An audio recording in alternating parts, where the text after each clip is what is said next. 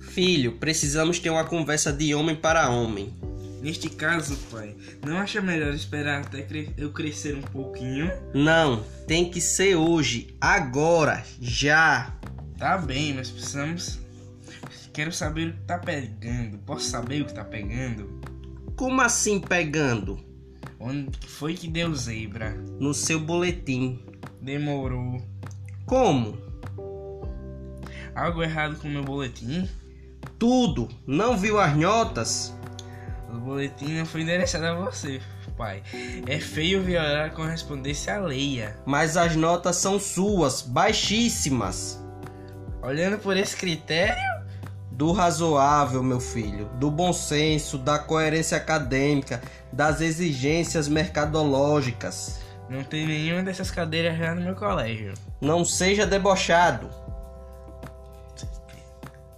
Não esquenta, pai.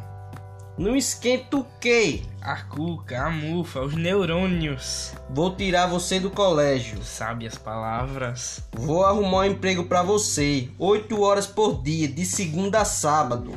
Sujo. Onde você quer trabalhar?